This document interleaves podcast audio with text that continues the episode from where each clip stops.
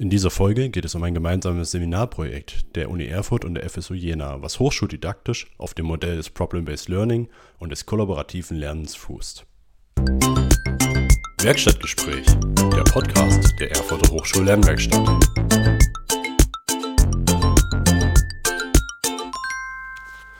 Hallo, ich begrüße hier heute äh, Frau Professor Bärbe Kracke von der FSU Jena und Daniel Kühne von der Universität Erfurt. Hallo und herzlich willkommen, ihr beiden. Vielleicht sagt ihr erstmal zwei, drei Sätze zu euch selbst. Ja, also ich bin Bärbel Krack, ich bin Diplompsychologin und habe den Lehrstuhl für pädagogische Psychologie an der Universität Jena und bin dort in der Lehrerbildung engagiert. Ja, ich bin Daniel Kühne. Ich bin eigentlich ähm, Grundschullehrer und promoviere jetzt seit einem guten Jahr äh, im Bereich der Leseförderung und bin äh, wissenschaftlicher Mitarbeiter im Fachgebiet für Kindheitsforschung und Grundschulpädagogik. Genau. Mein Name ist Markus Berger. Ich bin Mitarbeiter der Hochschullernwerkstatt. Und äh, was uns drei verbindet, ist ein gemeinsames Seminarprojekt, was wir heute im Nachgang an das Interview direkt starten werden mit einem Blogseminar. Und die Besonderheit dieses Seminarprojekts ist folgende. Es ist eingebettet in ein hochschuldidaktisches Modell. Das ist das Modell des Problem-Based Learning. Und inhaltlich ähm, bewegen wir uns ein Kontinuum aus Inklusion, Leseförderung unter der maßgeblichen Hilfenahme digitaler Medien zur Nutzung und zur Umsetzung der Inhalte. Und ähm, ja, in diesem Seminar treffen diese Teilbereiche alle aufeinander. Jetzt von mir daher die erste Frage, was erwartet ihr euch von diesem Seminar aus eurer Perspektive als Lehrende?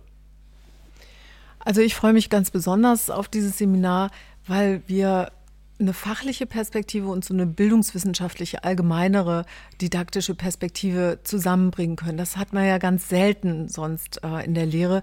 Ich erzähle immer sehr allgemein ähm, über motivierenden Unterricht, über Differenzierung im Unterricht, über Kooperation, die notwendig ist, wenn man inklusive Schule gestalten möchte.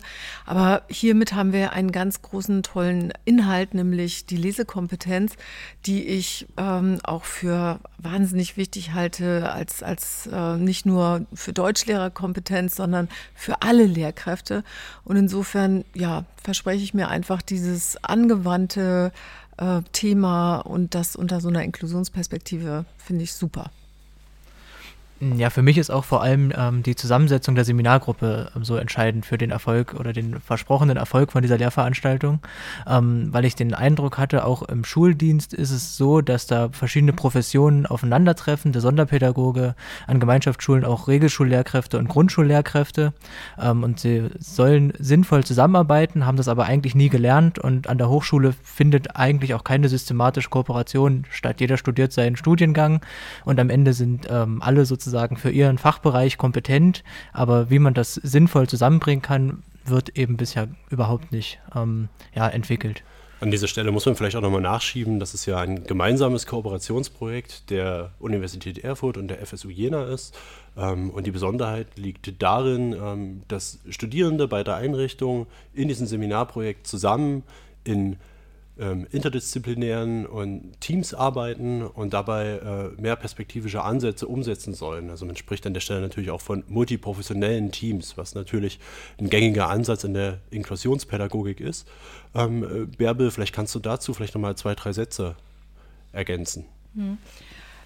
Also wie Daniel gerade schon gesagt hat, wenn wir zum Beispiel an Gemeinschaftsschulen denken, ne, die ja für Thüringen wirklich auch so ein Alleinstellungsmerkmal sind, ähm, da treffen tatsächlich Grundschullehrerinnen und Grundschullehrer auf Lehrerinnen und Lehrer der SEC 1, die wir in, äh, an der FSU ausbilden. Und also so eine gelingende Biografie für alle Schülerinnen und Schüler, aber besonders für Kinder mit sonderpädagogischem Förderbedarf äh, ist dann gegeben, wenn an diesen Schnittstellen, an diesen Übergängen die Lehrer voneinander wissen, äh, aufeinander aufbauen können und sich vor allen Dingen wechselseitig wertschätzen in dem, was sie äh, den Kindern beibringen.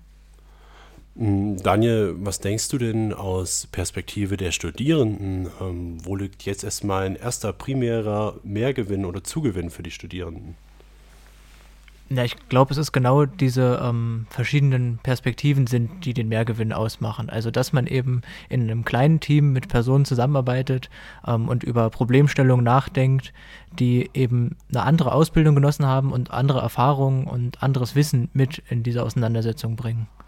Genau, wenn du das Thema Problemstellung ansprichst, dann ist vielleicht auch noch zu erwähnen, dass wir die Problemstellung nicht didaktisch konstruieren, sondern direkt von einem Praxispartner der Otto Lilienthal Schule in Erfurt kriegen, die sich gerade im Übergang ähm, zur Gemeinschaftsschule befinden und authentisch äh, sich genau damit auseinandersetzen. Ähm, Bärbel, was äh, denkst du denn, ähm, könnten denn Problemstellungen sein, die dann äh, eine gewisse Praxisrelevanz auf der einen Seite darstellen und an, auf der anderen Seite einen, äh, wissenschaftlichen Anspruch in sich tragen?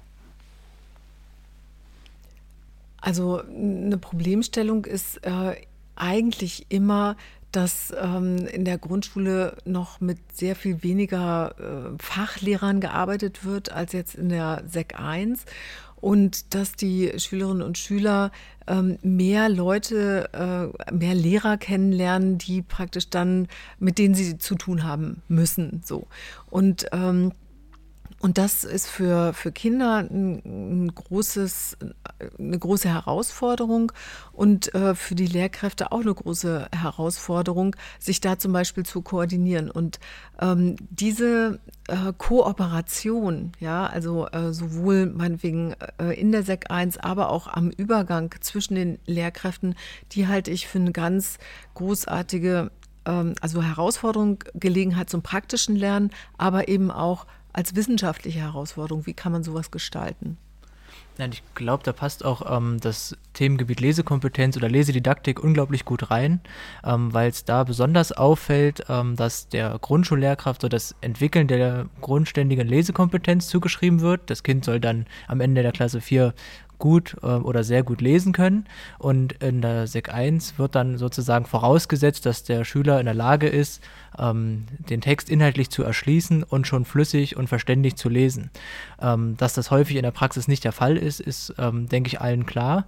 Und dann ähm, ist halt die Frage, wer kann daran noch weiterarbeiten? Das ist der eine Übergang, wo es, glaube ich, schwierig oder spannend wird. Ähm, und der andere ist äh, die Diskussion in der Sek 1 zwischen dem Deutschunterricht, der dem Weiterentwickeln der Lesekompetenz ähm, natürlich verschrieben ist, aber auch der Weiterentwicklung der Lesekompetenz in den Fächern. Also wie wir es gerade schon gesagt haben, viel mehr Fachlehrer Lehrer, viel mehr Fachunterricht und da wird eigentlich die Lesekompetenz vorausgesetzt und aus meiner Sicht zu wenig daran gearbeitet, ähm, tatsächlich die weiterzuentwickeln. Okay. Ähm, Bärbel, ähm, was denkst du, wo liegt denn das hochschuldidaktische Potenzial in diesem Pilotversuch?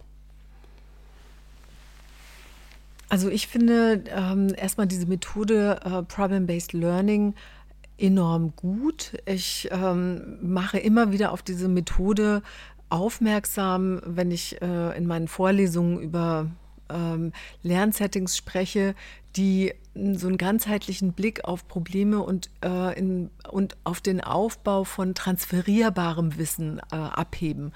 Und ähm, Jetzt ist es aber so, dass es äh, gar nicht so einfach ist, solche Seminare tatsächlich durchzuführen. Man braucht eben auch nicht künstliche Fälle, sondern man braucht ja äh, reale Probleme. Sonst fühlen sich die Studierenden auch nicht so wohl mit diesem Thema. Und insofern finde ich, ist das eine ganz großartige, ja, für mich eine ganz großartige Gelegenheit, das tatsächlich jetzt mal auszuprobieren und vielleicht dann auch weiterzudenken in Richtung, äh, kann man auch mit fiktiven Fällen arbeiten oder so. Okay. Habt ihr abschließend noch was, was ihr loswerden möchtet? Ja, ich freue mich eigentlich auf das Seminar, äh, bin gespannt, äh, wenn es jetzt gleich richtig losgeht und äh, erhoffe mir, dass die Studierenden genauso offen ähm, sind für ähm, Ergebnisse und für den Verlauf dieses Seminars, wie wir das sind und ähm, freue mich einfach auf eine gute Zusammenarbeit. Genauso geht es mir auch. Ich freue mich auch wirklich sehr auf das Seminar. Ja, da möchte ich mich anschließen. Auch mir geht es so. Ich freue mich total drauf, vor allen Dingen auch aus der Hinsicht, dass ja auch wir als multiprofessionelles Team zusammenkommen. Und ich bin gespannt, ob wir es schaffen, diesen Spirit sozusagen zu übertragen. Ja, es wird eine zweite Folge geben, wo wir dann über den Verlauf und vielleicht auch noch in einer dritten Folge über die Ergebnisse berichten. Vielen Dank fürs Zuhören. Mehr auf www.lernwerkstatt-erfurt.de